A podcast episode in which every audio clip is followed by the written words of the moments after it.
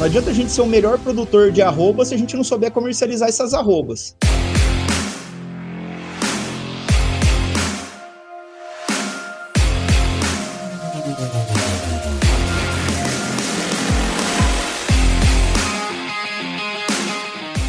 Aí, pessoal! Seja muito bem-vindo, muito bem-vinda a essa série especial aqui do Canivete Cast, em que a gente vai preparar o profissional para atuar na pecuária do futuro. E nesse episódio aqui, na segunda temporada dessa série, nós vamos falar sobre atuação de consultores que trabalham aí com intensificação de pastagens, manejo de pastagens. E para falar com a gente sobre isso, hoje eu tô aqui com Miguel Menezes, engenheiro agrônomo pela Exalc, onde também fez seu mestrado em ciência animal e pastagem. É produtor rural, trabalha nas áreas área de pecuária de corte e eveicultura. Para você que não sabe o que é eveicultura, ele vai explicar para nós. E desde 2005 compõe a equipe do professor Moacir Corse, desenvolvendo trabalho de assistência técnica e projetos de intensificação do sistema de produção animal baseados em pastagem. Miguel, muito obrigado por estar aqui com a gente e seja super bem-vindo ao Canivete Cast, cara. Eu que agradeço a oportunidade de estar representando a nossa equipe e espero que possa ser útil aí nesse bate-papo. Com certeza, assim. A gente se conheceu já há alguns anos, né, cara? E a equipe toda aí tem um potencial, um conhecimento tão grande, né? Que dissemina muito esse conhecimento, né? Especialmente quando se fala do professor Moacir todo mundo conhece, né? E é muito legal saber que tem uma equipe por trás ali também fazendo todo esse trabalho, né, cara? Sim, é, a gente tenta dar o suporte para ele aí, porque a, a, demanda é grande, né? Então, eu e mais o Marco Antônio Penati, o Miguel Chiota e o Arlindo Pacheco trabalhamos aí no, no background, dando um suporte para ele. É verdade, cara. É, tem que. Como é que fala? Tem que dar uma escalada no conhecimento do professor, né, cara? ele é o eterno mestre, viu? Já tem vários anos trabalhando com ele. Muitas vezes a gente fala, ó, agora a gente já aprendeu tudo e ele sempre tira uma coisa nova da cartola que nos deixa pensando por algumas semanas depois como é que ele notou aquilo, como é que ele deu aquela solução, né? Então ele está eternamente nos surpreendendo. E isso é bom demais, né? Nos mantém atentos e nos autodesafiando, né? Que temos que chegar o mais próximo possível do mestre. Igual não chega, né? Mas tentar chegar o mais próximo possível. É isso aí, cara, é isso aí. E, ô Miguel, antes da gente começar aqui a falar do tema propriamente dito, né, cara, que a gente veio conversar aqui hoje, Queria saber um pouquinho da sua história aí pra gente, cara. Conta pra nós. Eu nasci em Mirassol, mas fui criado em São José do Rio Preto, né, ali do lado. Atualmente Mirassol tá até mais famoso que Rio Preto, que tem um time na Série B do Brasileirão agora, então tá, tá com mais ibope que Rio Preto. E eu sou de uma família de produtores rurais, né? Então tenho já um vínculo, um convívio com o campo desde a infância, acompanhando meu pai, que também é engenheiro agrônomo, desde cedo já já sabia que caminho que eu queria traçar profissionalmente, já muito cedo já decidi por por agronomia, tive a felicidade de fazer Exalc, não só pela qualidade da instituição, mas eu acho que um, grande, um dos grandes diferenciais da escola é o networking que a gente cria, né? A gente conhece muita gente, tem gente espalhada pelo Brasil todo e, e aquilo se torna uma grande irmandade, né? E, e eu acho que isso ajuda demais a gente desenvolver também alguns é, a, nosso desenvolvimento pessoal, de relacionamento, morar em república e tudo mais. Aí, quando eu estava na graduação, comecei a fazer estágio com professora, foi um, a minha geração foi quem fundou o projeto Capim, que existe até hoje lá na escola, né? E aí, terminando a graduação, o professor convidou eu e mais dois da, do, do, nosso ano a fazer mestrado. Aí um não, não quis ficar para pós-graduação, eu e o, o, Roberto acabamos ficando e fomos até colega de mestrado também. Legal, cara. É, e, e, é interessante, né? Assim, eu, eu pude participar de um processo seletivo do Capim, né? E é legal, cara, porque assim, ali na Exalc tem muito disso, né, Miguel? De você colocar o aluno numa situação em que, teoricamente, ele vai encontrar fora, né? Que é uma coisa muito difícil a gente encontrar em outras universidades. Existem também, mas ali na Exalc a gente preza muito por isso, né? De, de, de ser colocado frente aos desafios até antes de sair da Exalc, né? Sim, e, e eu acho que a, a, nossa geração foi até muito privilegiada por causa é, nessa situação porque quando nós estávamos na graduação, foi criado um projeto temático sobre irrigação de pastagens, era um tema que os produtores eles estavam na frente da academia e a academia quis correr atrás do prejuízo para gerar informação para o produtor, né? Então, foi um projeto multidepartamental, gerou diversas teses de doutorado, dissertações de mestrado, e nós, molecada recém-entrada na faculdade, mão de obra barata lá trabalhando para a turma, mas era um, um grupo espetacular e eles se dedicavam muito na nossa formação, né? E eles desafiavam a gente bastante o tempo todo. O Marco Antônio Penati, a Patrícia Menezes, o Marco Balsalobre, o Geraldo Marta, entre outros, né? O Daniel Pagotto também fazia parte desse grupo e eles faziam sempre reuniões e sempre desafiavam a gente, mandavam trabalhos, e uma das premissas deles era justamente essa: só sabe mandar quem sabe fazer. Então, para a gente poder passar uma orientação técnica ou para poder gerir um sistema de produção pecuária, se a gente não souber executar uma atividade, rapidinho a pessoa que está na outra ponta sabe, ó, esse daí só sabe teoria, não sabe prática, né? Então a gente tem que saber como executa as atividades até para ter autoridade para passar uma recomendação depois, né? Sim. E nisso a Exalc ela é realmente diferenciada. É verdade, cara. E, ô Miguel, uma coisa também interessante aí, pô, você trabalha uh, com consultoria já há alguns anos, né? Além de, de ter vindo de família de produtores, ser produtor rural hoje também, trabalhar no, no, com pecuária de corte, né, cara? Mas uma coisa é você aplicar os conhecimentos ali na, na sua fazenda, né, no seu universo, e outra coisa, eu imagino que seja você trazer o conhecimento para aplicar nos diferentes perfis de produtores que existem, não só aí no estado de São Paulo, mas, pô, no Brasil inteiro, né? Muitos perfis diferentes, cara. Do ponto de vista técnico aí, como que vocês é, fazem o trabalho, como, como, como que vocês desenvolvem o trabalho nas fazendas? Então, na verdade, até uma, uma coisa que ao longo do tempo ela vai, vai se sedimentando é o perfil perfil do produtor que a gente acaba atendendo, né? Uhum. É, no começo, tem muitos produtores que nos procuram, ah, eu quero melhorar, até dando um passo atrás, né? Outro dia eu estava conversando com o Daniel Pagotto e ele falou uma coisa que é interessante. Tem produtor que sabe que não sabe e tem produtor que não sabe que não sabe, né? Esse produtor que não sabe que não sabe é, é o que vai sempre ser atrasado, né? Porque ele, ele nem tem consciência que ele está atrasado. E na pecuária isso é até interessante, né? Que o produtor atrasado ele é chamado de pecuarista tradicional, ele não é chamado de, de atrasado, de né? Então, até, até nisso é, existe uma proteção aí da, da classe pecuária. E normalmente o, o, o, produtor que a gente acaba atendendo é aquele que sabe que não sabe, né? Então ele já percebeu uma deficiência dentro da propriedade e falou: oh, eu preciso melhorar aquilo. E aí, esse, é, é na hora que ele. Esse é o primeiro passo, né? E aí, conforme a gente vai conversando com o produtor, entendendo a situação dele, a gente vai abrindo alguns leques, né? Tem aquele que sabe que não sabe, mas ele não é um bom executor de atividades, então é aquela pessoa que está sempre é, procrastinador, está sempre atrasando a execução, ou não tem aquele capricho em executar.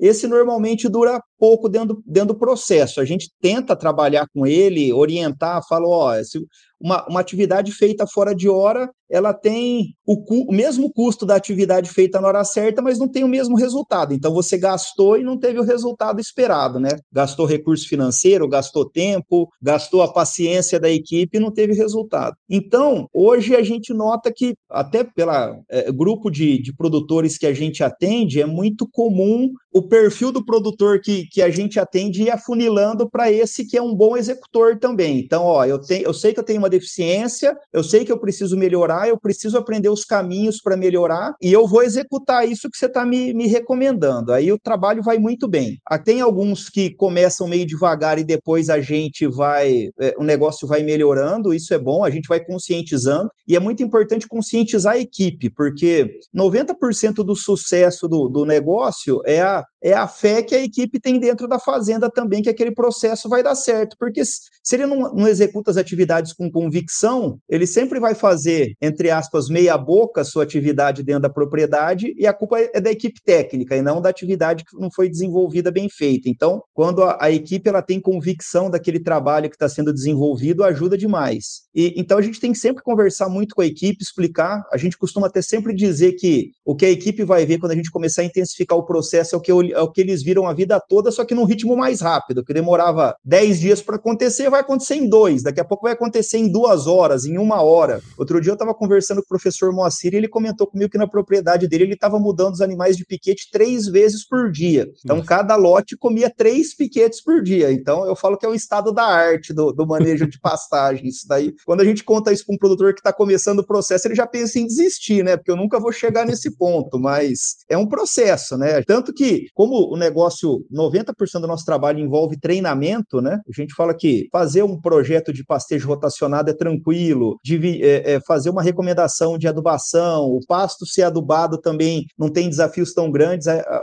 o pulo do gato está em colher essa pastagem de maneira eficiente, né? Isso envolve treinamento. Então, a gente tem que começar devagar, né? Ninguém sai do engatinhar para o correr é, de repente, né? Primeiro você tem que engatinhar, depois andar, depois você sai correndo, né? É. Então, o desafio está nisso, né? E lançando desafios para os produtores e para a equipe de um tamanho que eles são capazes de absorver aquele desafio, né? Ou de corresponder àquele desafio. Não pode ser uma zona de conforto muito grande, tem que ser um desafio, né? Mas também não pode ser aquele desafio inalcançável, que senão a pessoa acaba é, desistindo. E conforme esses desafios vão sendo rompidos, a gente lança desafios novos, né? E aí a gente vai, vai evoluindo dentro do processo. Legal, cara. Você falou uma coisa que chama atenção, né? Um tempo atrás eu escutei, agora eu não lembro de quem foi, eu acho que até comentei isso aqui no episódio já. Teve um cara que estava analisando o futuro das empresas, né? E ele comentava que as empresas no futuro seriam empresas de tecnologia e educação. E olha só que interessante, vocês comentar, você comentou um negócio que assim, cara, no fim nós estamos educando o cara a fazer o negócio bem feito, né? E, cara, educação não é uma coisa que acontece da noite pro dia. Você tem que conversar, ensinar, o cara vai errar, você vai ensinar, ensinar, ensinar, ensinar, até o cara começar a tentar entender o que, que ele tá fazendo ali, né? Pois é um negócio que leva tempo, né, cara? Não é um negócio simples, trivial né, meu? Sim, até o professor brinca que muitas vezes é, é como educar um filho esse trabalho, é. né? Porque o filho você tem que passar a mesma orientação repetidas vezes, inúmeras vezes, e ele vai continuar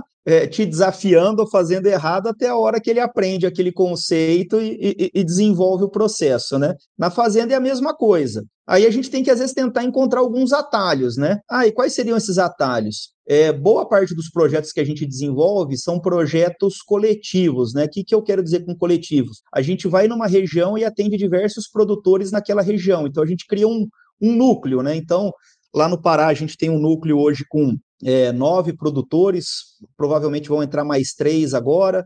Lá no Mato Grosso, a gente tem um núcleo com dez produtores. Aqui em São Paulo, a gente tem uma parceria com cooperativas, então a gente atende 30 produtores cooperados de uma mesma cooperativa. Então, quando a gente tem esses núcleos, né, vamos dizer, dentro de um, de um eixo comum, a gente tem diversos produtores sendo atendidos, né? Aqueles produtores novos, eles acabam é, tendo convívio com aqueles que estão há mais tempo dentro do projeto. E a equipe de trabalho também. E a gente percebe que tem uma mudança muito grande quando a gente às vezes faz uma reunião com os capatazes das fazendas, com os vaqueiros, com os gerentes da fazenda, até sem a presença presença dos, dos proprietários, né, dos produtores, para eles terem mais liberdade de debater. E esse novato, quando ele vê alguém que já está executando aquilo que a gente está pedindo, e que ele está vendo o resultado, e ele está gostando daquilo, e de certa forma aquilo é viciante, né? Que como a gente, quando a gente começa a colher resultados bons dentro da fazenda, a gente quer ser desafiado, né? A gente quer que sejam lançados novos desafios. Rapidinho ele muda a mentalidade. Ele falou: ó, esse daqui é um par meu, ele está na mesma posição que eu em outra propriedade, ele está fazendo isso daí que o pessoal é, é, está me pedindo e que eu ainda estou um pouco hesitante em executar, é, e está dando certo. E aí, às vezes, a gente ganha algumas etapas nesse processo só de colocar ele, vamos dizer,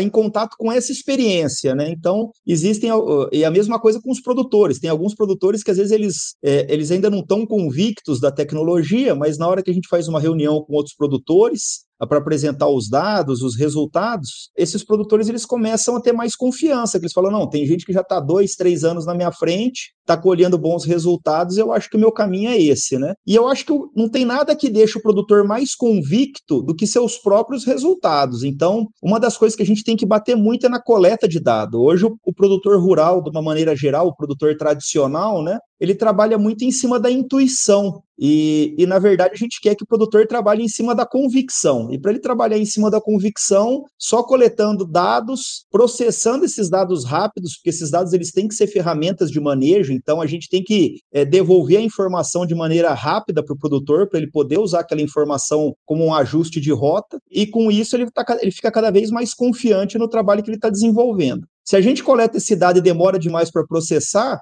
é uma constatação de fato, a gente só consegue olhar pelo retrovisor, né? Então, estamos coletando os dados direitinho, demora seis meses para processar esses dados. A gente fala, opa, meu semestre foi bom ou foi ruim? Ruim, não tem mais nada para falar a respeito disso, né? E a gente torce para ser bom, porque se for ruim, não tem mais nada a ser feito, né? Foi um semestre perdido. Então, a coleta de dados é importante, o processamento rápido dessa informação também. E, Miguel, você vem de uma escola, né, que você tem a técnica, o conhecimento, mas no fim das contas, cara, você teve que aprender coisa pra caramba, né? Você teve que aprender de gente, né? Lidar com gente, é, mexer com número, né? Economia e tudo mais. Quer dizer, é um catatal de coisas que você precisa aprender também para estar tá ali junto com os caras, né? E a gente nunca para de aprender, porque na hora que a gente consolida uma informação, nós mesmos às vezes ficamos na dúvida, ó, será que não dá para extrair mais nenhuma informação desse dado? Às vezes a gente não pode ficar confortável com aquilo, né? E até uma das coisas que eu comento sempre dentro da nossa equipe, muitas vezes o consultor também precisa de consultor, porque o meu Sim. foco é o pasto. Às vezes uma análise econômica não é exatamente a nossa expertise, então, é, mas nós temos às vezes uma, uma massa de informações enorme que ela precisa ser trabalhada. Então, muitas vezes a gente precisa de, de orientação de especialistas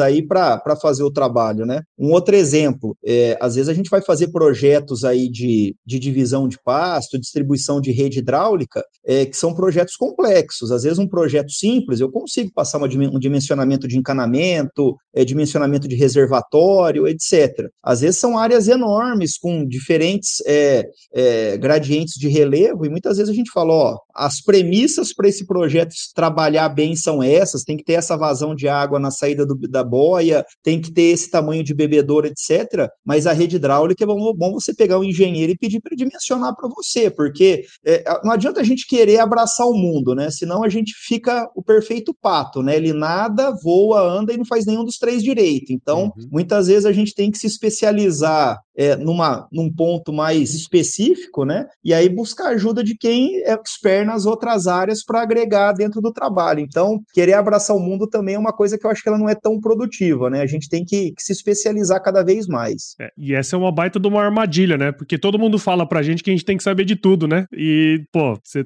tá trazendo uma coisa legal aí, porque é, se a gente cair nessa armadilha de querer saber de tudo, cara, é, é complicado, né? É, a gente tem que saber ter senso crítico, né? Sim, então, sim é, muitas vezes eu já, já me deparei com algumas equipes técnicas que estavam trabalhando em paralelo é, conosco, né? E às vezes eu chegava para a equipe e falava: Ó, isso que você está me passando não faz sentido. E não faz sentido por causa disso, disso, disso. Aí eu esperava que a pessoa me convencesse. Se a pessoa me convencesse que, que o ponto de vista dele estava correto, a gente seguia. E muitas vezes, às vezes, eu convencia a pessoa: não, vamos, vamos ajustar que essa ponderação que você colocou faz sentido. E, e nem por isso eu estou desmerecendo o trabalho dele, né? Às vezes ele está tá tendo um viés é, é, é, muito específico dentro da área de atuação dele, e às vezes a gente tem que inserir aquela especialidade dele dentro de um todo, né? Outro dia mesmo eu estava dando uma palestra para uns cooperados lá da, da, da, cooperativa Casul, que a gente atende aqui em São Paulo, e uma das coisas que eu coloquei na, na apresentação foi justamente isso. O produtor que busca excelência técnica, dificilmente ele vai buscar uma excelência comercial na comercialização dos animais, por exemplo, e aquele produtor que busca uma excelência comercial, dificilmente ele vai buscar excelência técnica, né? Então, a gente tem que sempre ter um equilíbrio, né? Porque as duas, uma coisa precisa da outra. Uhum. Não adianta a gente ser o melhor produtor de arroba se a gente não souber comercializar essas arrobas. E também não adianta ser o melhor comerciante de arroba se a gente não souber produzir. Então, é, tudo tem que ter um equilíbrio. E às vezes a gente tem que trazer uma especificidade de algum técnico que está trabalhando em paralelo conosco para dentro do sistema de produção para buscar esse equilíbrio, né? Claro, claro. E ô Miguel, assim, agora mudando um pouco de assunto, mas nem tanto, né? É, você atende, pô, várias fazendas em várias regiões, né? Eu acho que até o, o, processo como vocês fazem isso é interessante. Mas vocês estão em São Paulo, você comentou do Pará, comentou do Mato Grosso, né? imagino que tenha havido em outras regiões e tem outros estados também, cara. Conta pra gente como é que é um pouco da rotina, da sua rotina como profissional, porque assim, você tem que saber muita coisa, né? Igual você comentou aí agora, é, tem que estar tá rodando, tem que estar tá antenado com as mudanças que estão acontecendo no, no, no, na ciência também, porque no fim das contas vocês estão totalmente envolvidos nessa educação do produtor, né, cara? Mas além disso tudo, vocês são consultores também, né? Isso é um, é um, um negócio, né? Como que é a rotina de vocês, cara, pensando em todo esse, esse catatal de coisas que vocês precisam fazer, cara? É, a, a rotina nossa exige uma disciplina grande, né? Porque a gente está sempre rodando, eu até costumo brincar com a minha esposa. Hoje eu moro em Itapetininga, interior de São Paulo, e eu não tenho vínculo nenhum com a cidade. Minha esposa, que trabalha trabalha aqui, até brinco com ela, ó, quem vai mandar onde a gente vai morar é você, porque eu praticamente só estou em casa de, de final de semana, né? E até uma brincadeira que o professor tem, falou, ó, enquanto seu cachorro não estiver rosnando para você, quando você tiver, quando você chegar em casa, é sinal que você, o que você está viajando tá, tá bom. Se ele começar a te estranhar, é que você está viajando muito, né? Então, meus cachorros ainda estão fazendo festa quando eu chego aqui em casa, então acho que está tá sob controle. Mas a gente tem que ter muita disciplina, porque a gente está muito tempo na estrada e qualquer tempo livre ele é útil, né? Tem que fazer, às vezes, uma recomendação de adubação, tem que fazer um relatório. É, às vezes você está numa viagem, é, fazendo uma entrega de uma visita que você faz, fez na semana anterior, e de repente você chegou na fazenda que você vai ter que trabalhar e você desliga aquilo e foca na fazenda que você está trabalhando. Então, você tem que ter uma, uma concentração grande e tentar aproveitar o máximo possível o tempo vago que você tem é, disponível, até para poder, às vezes nos finais de semana, que é o pouco tempo aí que você tem com a família, poder desfrutar da família, que senão a família reclama também, né? Então a gente tem que também ter esse equilíbrio. Mais uma vez é o equilíbrio, né? Não pode focar é, só no trabalho, tem que, tem que dedicar um tempo bom para a família também. Mas é interessante, quando a gente começa um trabalho aí de intensificação, os problemas enfrentados pelos produtores, na grande maioria, eles são muito comuns. Uhum. Lógico, cada fazenda tem a sua especificidade, cada produtor tem o seu perfil, cada equipe tem o seu perfil. Às vezes você vai apresentar soluções distintas é, para cada fazenda, mas o objetivo que você quer alcançar com essas soluções distintas é basicamente o mesmo, né? E como normalmente a gente começa com esse treinamento, né? A gente quer começar numa área pequena para servir de escola mesmo, né? Porque uma das coisas que a gente entende, não adianta a gente ficar andando na fazenda de maneira aleatória, que pode ser que a gente tropece no problema na nossa frente, aí a gente vai ser útil para o produtor, e pode ser que o problema esteja muito bem escondido, a gente não tropeça nesse problema e sai da fazenda sem apresentar solução nenhuma para o produtor, né? E quando a gente desenvolve essa escola, né, normalmente a gente chama ela de área piloto, a gente começa a introduzir os conceitos que a gente entende seus, os seus, seus conceitos adequados, né, para o desenvolvimento da pecuária, para o aumento da produtividade. E conforme a equipe ela vai sendo treinada, ela vai criando um senso crítico de comparar aquilo que está sendo desenvolvido na área piloto nas demais áreas da fazenda. E na hora que ela faz isso, ela começa a nos levar nos, nos problemas. Aí o capataz, o encarregado, vai chegar para mim e vai falar: Miguel, estou tentando aplicar isso que eu estou aplicando na área piloto naquele canto da fazenda e lá não está dando certo. Vamos dar um pulo lá para ver? Aí a visita fica extremamente produtiva, porque o, a, a, equipe da fazenda ela começa a ser capaz de diagnosticar os gargalos que ela está tendo, porque na hora que ela vê um negócio sendo tocado redondinho numa área menor, ela começa a fazer esse comparativo e fala: ó, em outras regiões da fazenda isso não está dando certo, o que está acontecendo lá? Aí a visita ela fica muito produtiva, né? E aí, conforme essas primeiras demandas que são muito comuns entre os produtores elas vão sendo é, contempladas, aí a gente começa a entrar nas especificidades. Aí é um trabalho mais lento e mais customizado entre os produtores, mas nos dois primeiros anos de trabalho é muito comum a gente ter problemas bem commodity entre aspas assim para serem superados. Sim. E sabendo disso, né, dá para vocês traçarem uma estratégia interessante e também crescer esse negócio, né? Afinal você vocês. É, é, isso é um negócio, né, para vocês. Então é interessante entender quais são. É, é, igual no site lá que tem as, as FAQs, né? as, as perguntas mais comuns que vão acontecendo, né? Então. E depois, obviamente, o trem vai ficando mais específico, né? Você vai, vai precisando aumentar a, a capacidade de atendimento dentro daquela fazenda também, né? Sim. É, a gente entende que treinamento ele não é possível se a gente não tiver frequente dentro da fazenda, né? Então, é, para praticamente todos os, uh, os produtores que a gente atende, mensalmente nós estamos dentro da, da propriedade. Por exemplo, lá no Mato Grosso, é o Miguel Chiota, ele vai mensalmente, é, no Pará é o Arlindo, ele vai mensalmente, daí eu e o Marco Antônio e o professor nós vamos mais espaçados, né? Aqui nos projetos de São Paulo, sou eu e o Marco Antônio que estamos mais frequentes, junto com os técnicos das cooperativas. Então, se a gente não tiver presente dentro da fazenda todo mês, é, é muito, a chance de erro da equipe é muito grande, né? E na hora que, que esses primeiros problemas eles são rompidos, é bem o que você falou, o negócio começa a virar virar uma rotina, né? Então aí a gente tem que começar a procurar novos galos. Ó, a primeira etapa foi cumprida, vamos para a segunda etapa. Aí na hora que a segunda etapa foi cumprida, vamos para a terceira. E a gente sempre tem que estar tá lançando desafios novos pro pro produtor, é, pro produtor se sentir desafiado e ver que o negócio dele está crescendo, para a equipe se sentir desafiada. Outro dia eu estava ouvindo um podcast de um, um grande amigo meu, estava sendo entrevistado, o Ricardo Crestana, e uma das coisas que ele colocou foi que toda equipe quer trabalhar num empreendimento que está crescendo, porque quando o empreendimento está crescendo, ele sabe que ele vai crescer junto com, com o empreendimento, né? Então, é, não adianta você querer trabalhar numa fazenda que está estagnada, porque você sabe que você não vai ter espaço para crescer. Então, é, eu acho que esse é um desafio também é, dos gestores, né? Tá com o negócio crescendo até para o seu interesse pessoal e também para o interesse da, das equipes, né? Que vão estar sempre estimuladas para eles saberem, ó, uma empresa que está crescendo, eu estou crescendo junto com ela, né? Então, eu acho que isso é uma coisa muito interessante, faz parte nossa, é, conforme as etapas forem sendo cumpridas, irem lançando os no novos desafios, né? E aí, muitas vezes, inclusive nas fazendas que a gente atua mais tempo, hoje já tem fazendas que a gente trabalha 16 anos ininterruptamente, aí a gente tem que se reinventar e criar conceitos novos, né? Porque uma fazenda que está há 16 anos, a gente também está aprendendo com ele né? Aí, às vezes, acaba sendo nosso laboratório para lançar desafios novos também, né? Mas a gente já tem um vínculo de confiança tão grande com o produtor que ele também ele tem essa compreensão daquela fazenda ser um laboratório nosso também, né? Então, acho que acaba tendo essa troca. Legal, cara. Você comentou que a frequência, né, de visitas de vocês, ela invariavelmente vai ali mais ou menos uma vez por mês, né, cara? Uma dúvida, assim, se vocês conseguissem ir mais vezes é, uma frequência maior, vamos supor, a cada 15 dias ou a cada semana. Esses projetos, em tese, eles andariam mais rápido ou não necessariamente? Eu acho que tudo em excessivo ele pode ser problemático, tá certo? Pelo seguinte, se a gente começa também, vamos imaginar uma visita nossa. Quando a gente vai fazer uma visita de um dia, a gente tem um deslocamento da equipe com uma dedicação exclusiva à nossa visita. Então, o capataz, o gerente, ele para o que ele está fazendo, a rotina dele fica em stand-by para atender, para receber as orientações para poder executar. Então, acho que se a gente começa a entrar também numa frequência muito grande, a gente começa a interferir no operacional da fazenda, porque daí toda hora a equipe ela tem que parar para nos atender, tá certo? E se a gente fizer um atendimento sem estar com a presença da equipe, a gente não consegue passar as informações da maneira que seria adequada, né?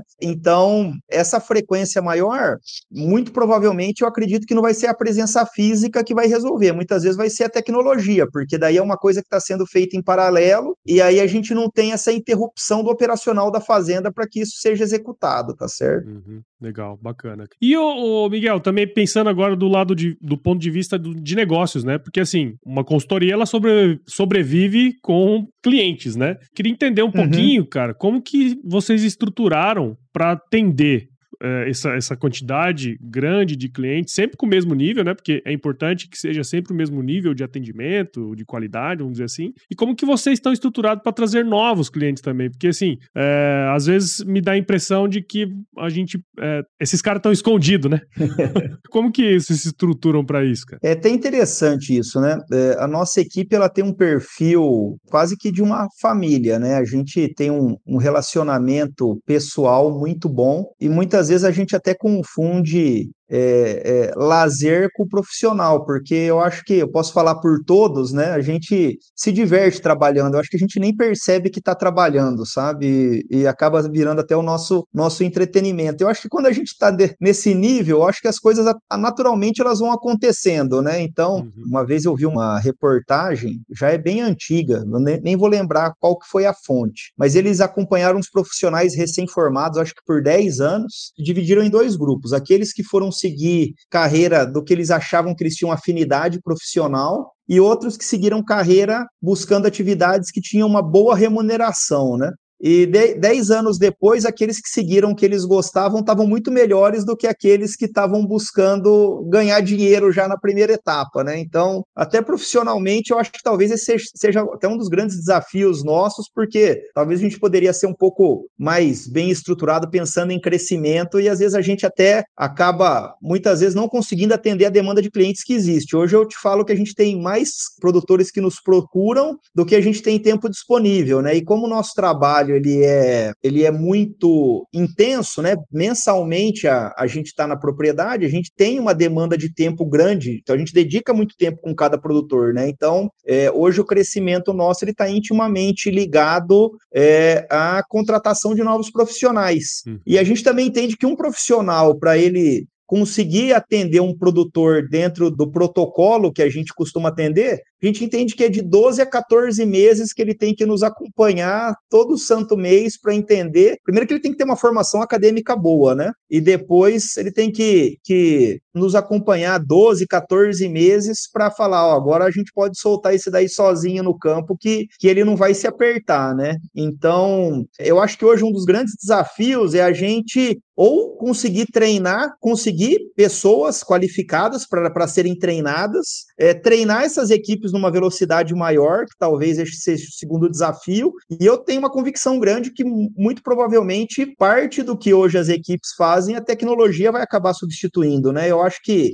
é, com esse advento aí da inteligência artificial, nós vamos ter uma, uma mudança disruptiva aí da, das relações interpessoais, relações profissionais. Até eu estava lendo, já deve ter uns três, quatro meses aí, uma, um artigo no Estadão é, mostrando que as pesquisas disruptivas elas estão cada vez mais raras, né? Que era aquela que mudava um padrão de conhecimento, é, uhum. mudava um padrão do conhecimento, né? De uma maneira geral. Hoje você tem muito mais pesquisas que elas estão em alinhamento com, com trabalhos que que já foram executados e muito menos pesquisas que quebram um paradigma e começam uma linha de raciocínio do zero, né? E eu acredito que com a inteligência artificial nós vamos ter uma mudança disruptiva aí nos padrões, né? E eu acredito que com isso a gente vai, vamos dizer, a, talvez alguns gargalos que nós temos hoje possivelmente vão ser resolvidos, né? E muito provavelmente surgirão outros galos, né? Que na hora que a gente for começar a aprender a trabalhar também claro. com essa com essas novas tecnologias, a gente vai ter que se reinventar e aprender tudo de novo, né? E até interessante, né? Recentemente o Henry Kissinger fez uma entrevista para The Economist, uma entrevista enorme. Também no, no, Estadão veio um resumo dessa entrevista. E a pessoa com 100 anos de idade, uma das coisas que ele mais é, destacou na entrevista, em alguns momentos ele fala repetidamente, é sobre a inteligência artificial. Ele fala que isso daí vai mudar o mundo, né? E é uma das mentes mais brilhantes aí do nosso século, especialmente em se tratando de diplomacia, né, de relações interpessoais, né? É, e, e é muito louco isso, né? Porque assim, uh, você o, o, tempo que leva para você treinar uma pessoa, né? Nos casos ótimos, você treina em 12 meses, mas nos casos que não são ótimos, às vezes você demora dois, três anos, né, cara? Eu, por exemplo, demoraria uns dois, três anos para fazer isso, né? Então, é, é, um custo muito grande, né, cara? Que muitas vezes. Uh, porque assim, nem pensando do lado, do, do, lado econômico, né? Mas pensando do lado que você poderia ajudar mais produtores a alcançar bons resultados e você às vezes não tem braço para conseguir atingir, né, cara? Sim, é isso mesmo. E aí a gente tem que buscar sempre a excelência do trabalho, a gente tem que entregar qualidade, a gente não tem que pensar em quantidade. Então, muitas vezes, às vezes, a gente abre um pouco mão dessa escala de trabalho para entregar qualidade para o produtor. E até o professor ele é muito enfático nisso, né? Ele fala, ó, a, o nosso nível de comprometimento com o produtor ele está intimamente relacionado com a, a porcentagem de ações que o produtor executa seguindo nossas orientações. Então, se você tem um produtor que a gente passa um monte de orientação e ele não segue nada, a gente não tem comprometimento nenhum com o resultado dele, porque a gente passou uma, passou A, ele executou B, tem como a gente se comprometer com o resultado. Agora, aquele produtor que a gente passa uma orientação A e ele executa a orientação A, a gente tem um comprometimento muito grande. Então, a gente tem que estar disponível para esse produtor. Apesar da, da gente ir uma vez por mês só nas propriedades, é, as equipes, os produtores, eles estão em intenso contato conosco. Tem, existem propriedades que toda mudança de pasto, a equipe manda um vídeo num grupo de WhatsApp. Ó, esse é o pasto que o gado está saindo, esse é o pasto que o gado está entrando. E se a equipe da fazenda está tendo esse esforço de nos dar essa satisfação, o mínimo que a gente pode fazer é assistir aquele vídeo e dar um feedback para ele. Ou se a equipe está mandando para a gente uma planilha de chuva, o mínimo que a gente tem que fazer é processar essa informação e dar um retorno. Ó, você ainda está numa condição boa de adubação, não está mais, vamos parar controle de plantas daninhas, vamos continuar e assim por diante, né? Então, muitas vezes, para não ter esse perigo de não ter braço, às vezes a gente breca. E às vezes é, tem muitos produtores que às vezes aguardam uhum. a gente seis meses, um ano para ser atendido, justamente porque a gente não tem braço e a gente não quer abrir mão da qualidade, porque não adianta nada a gente entrar numa fazenda e não conseguir depois atender esse produtor de maneira adequada, né? E o professor ele sempre fala uma coisa, e eu concordo muito com ele, nós não podemos ser o limitante do produtor. O produtor ele não pode parar o processo dele por falta de informação nossa. Então, se ele passou uma demanda para a gente, a gente tem que ser rápido em responder essa demanda. Se a gente começa a demorar em responder essa demanda ou não responder essa demanda, nós estamos sendo o elo limitante do desenvolvimento do sistema de produção e a gente não pode ser. Então, a gente tem que trabalhar com qualidade, né? Sempre que eu vou no, numas propriedades com essa turma mais nova, eu até brinco com a equipe da fazenda. Falo, ó, o, o Miguel ou o Arlinda me falaram que eles estão sem trabalho nenhum, que da meia-noite às seis da manhã eles estão sem nada fazer. Então vocês começam a dar serviço para ele, né? Então o professor brincava muito com a gente com isso, eu, eu passo adiante isso daí. E é verdade, não tem dia, não tem hora, manda mensagem à noite, manda de dia. Às vezes, por respeito ao produtor que a gente está atendendo, às vezes a gente não responde a mensagem na hora que é enviada, mas à noite a gente pega aquela lista, dá o retorno pro produtor e tem que trabalhar com essa qualidade. A gente, às vezes, abre mão de atender novos produtores para conseguir fazer um atendimento bem feito. Sim, cara, sim. É, até na, na, na, engenharia de produção tem esse aquele triângulo, né? Que é o tempo, qualidade e volume, né? Você nunca vai ter os três. Sim.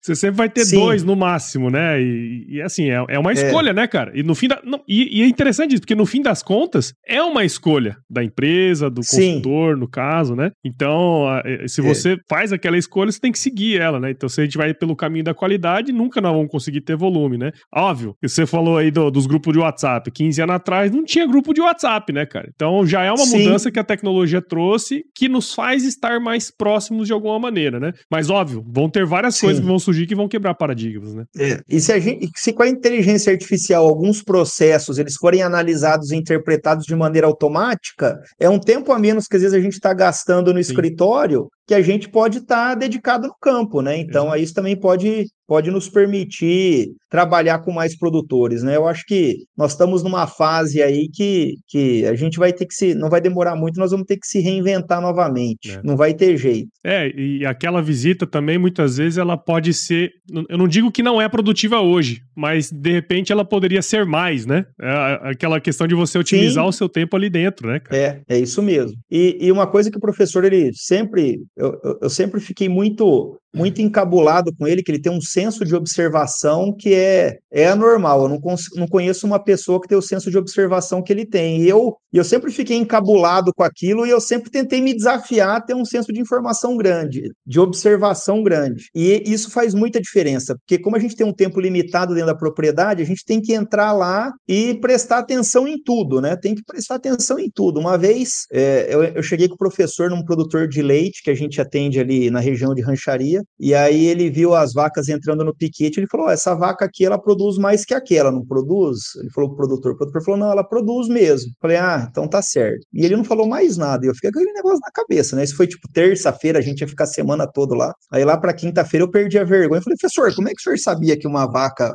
produzia mais, mais que a outra, né? Ele falou: não, você pode ver que uma, a primeira, ela entrou no pasto focada, ela baixou a cabeça e começou a comer capim e não olhava nem para o lado. A outra, se ela tomava uma rabada da outra, ela já virava a cabeça. Se ela via um passarinho voando, ela já olhava para cima. Se fazia um barulho, ela já parava de comer e olhava. Então ela não estava focada em se alimentar. Então a produção de leite dela vai ser menor mesmo, não tem, não tem jeito, né? Então, só uma pessoa com, com esse tanto de experiência começa a tirar esses detalhes do, do processo, né? E, e, e, então a gente tem que sempre estar tá observando tudo. E muitas vezes é, é uma, uma uma visita que nem se falou assim, ela, ela às vezes ela foi, foi, uma visita que parece que ela não foi tão produtiva, né? Mas às vezes você saiu da fazenda com um embasamento que te ajuda a auxiliar remotamente o produtor no intervalo de uma visita para outra. Então, às vezes a gente não conseguiu dar um feedback rápido para o produtor na visita mesmo, mas às vezes o surge um desafio para o produtor e a gente fala, não, ó, com base naquilo que a gente viu na última visita, não execute isso que vai dar errado. Então, a gente também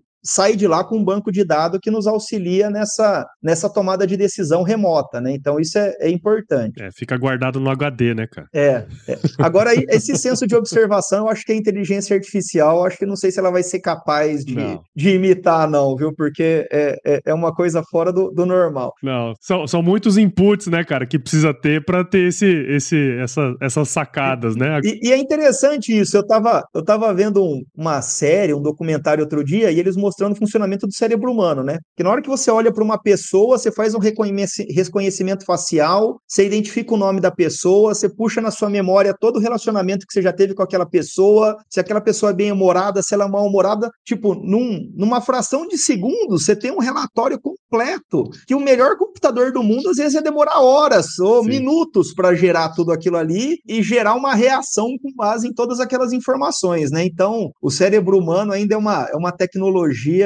é, espetacular, né? A gente tem que estar tá constantemente treinando ele e não, não jogar todas as fichas na tecnologia também, porque é, é, é, nós somos diferentes, né, como seres humanos. É, cara, é sempre, igual você falou, acho que mais de uma vez, né, cara? É o equilíbrio, né? Você tem que utilizar a tecnologia a seu favor, não ser refém dela, né? É o que a gente sempre fala aqui ao longo dos episódios, toda vez que a gente fala sobre tecnologia, porque tecnologia, no meio das, no, no fim das contas, ela é meio, né? Ela não é fim. Então a gente tem que usar com muita inteligência, né? E para ter inteligência, tem que ser inteligente. é isso mesmo. Legal, cara. Ô, Miguel, queria agradecer, cara, sua participação aqui. É, tenho certeza que quem tá do outro lado pensou bastante sobre várias coisas que você trouxe aí pra gente, cara. Tenho certeza que foi muito proveitoso, assim como foi muito para mim. Então, muito obrigado por você estar tá aqui com a gente no Canivedcast e parabéns aí pelo trabalho de vocês, cara. Que agradeço, Paulo. Queria agradecer é, você pela paciência e me, me, me escutar 45 minutos. Para mim, parece que foi 15. O nosso bate-papo foi muito fluido, foi muito bom. Agradecer a equipe da, da Conex e da Nutripura pelo convite, na, na, na pessoa do Roberto. É, e espero que o nosso bate-papo aí seja, seja proveitoso de alguma forma. Não, com certeza, cara, com certeza vai ser. E conta aí pra gente, ô Miguel, pra quem quiser seguir o seu trabalho, onde que a gente pode te encontrar, cara? Uh, eu posso, vou passar meu e-mail para vocês. Eu sou uma pessoa meio, meio rústica aí de redes sociais. Ermitão da internet, né? É, eu sou. É. E você sabe que até é, é, é, uma, é uma coisa por causa do tempo, né? Como a gente já tem o tempo escasso, eu tenho um perfil de uma pessoa que eu tenho convicção que eu ia gastar mais tempo nas redes sociais do que eu tenho, porque eu sei que é uma coisa que, que acaba uh, uh, abduzindo a gente, né? Então, é. eu, eu, como eu sei que eu já tenho esse perfil de às vezes gastar mais tempo do que eu tenho nessas coisas, eu prefiro nem entrar para não ter esse perigo. Então, eu vou deixar meu e-mail é m de Maria J T de Tatu Menezes com Z Z E S arroba gmail.com mjt menezes arroba gmail.com e eu queria também dizer que tudo que a gente comentou, vários conceitos, várias trocas de ideia, não são fruto individual meu, né? Isso daqui é o resultado de uma equipe que está sempre trabalhando junto, né? Então, é, sempre que eu me coloco aqui para conversar, eu estou representando uma equipe que é o professor Moacir, o Marco Antônio, o Miguel Chiota, o Arlindo Pacheco, né? Hoje a gente tem o André Garcia, que é um estagiário que está ajudando a gente. Então, também queria agradecer a ele. Muito do que a gente traz aqui, vamos dizer, é o fruto de um trabalho coletivo. Sem dúvida, sem dúvida. Sempre é, né, cara? Muito legal.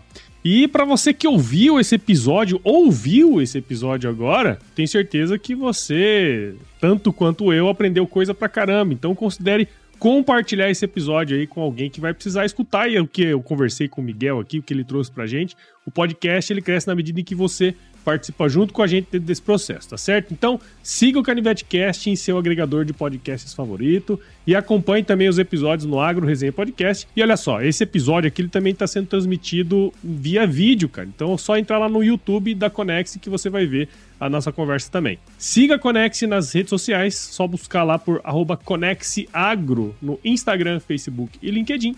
E visite o site da Conex também para você aprender, saber mais aí das soluções que o pessoal traz. Tá muito interessante, tá certo? Miguel, de novo, cara, obrigado. E eu sempre finalizo os meus episódios com uma frase de muita sabedoria, tá certo? Que é o seguinte, cara, se chover não precisa molhar a horta aí não, tá bom? Combinado. Eu que agradeço.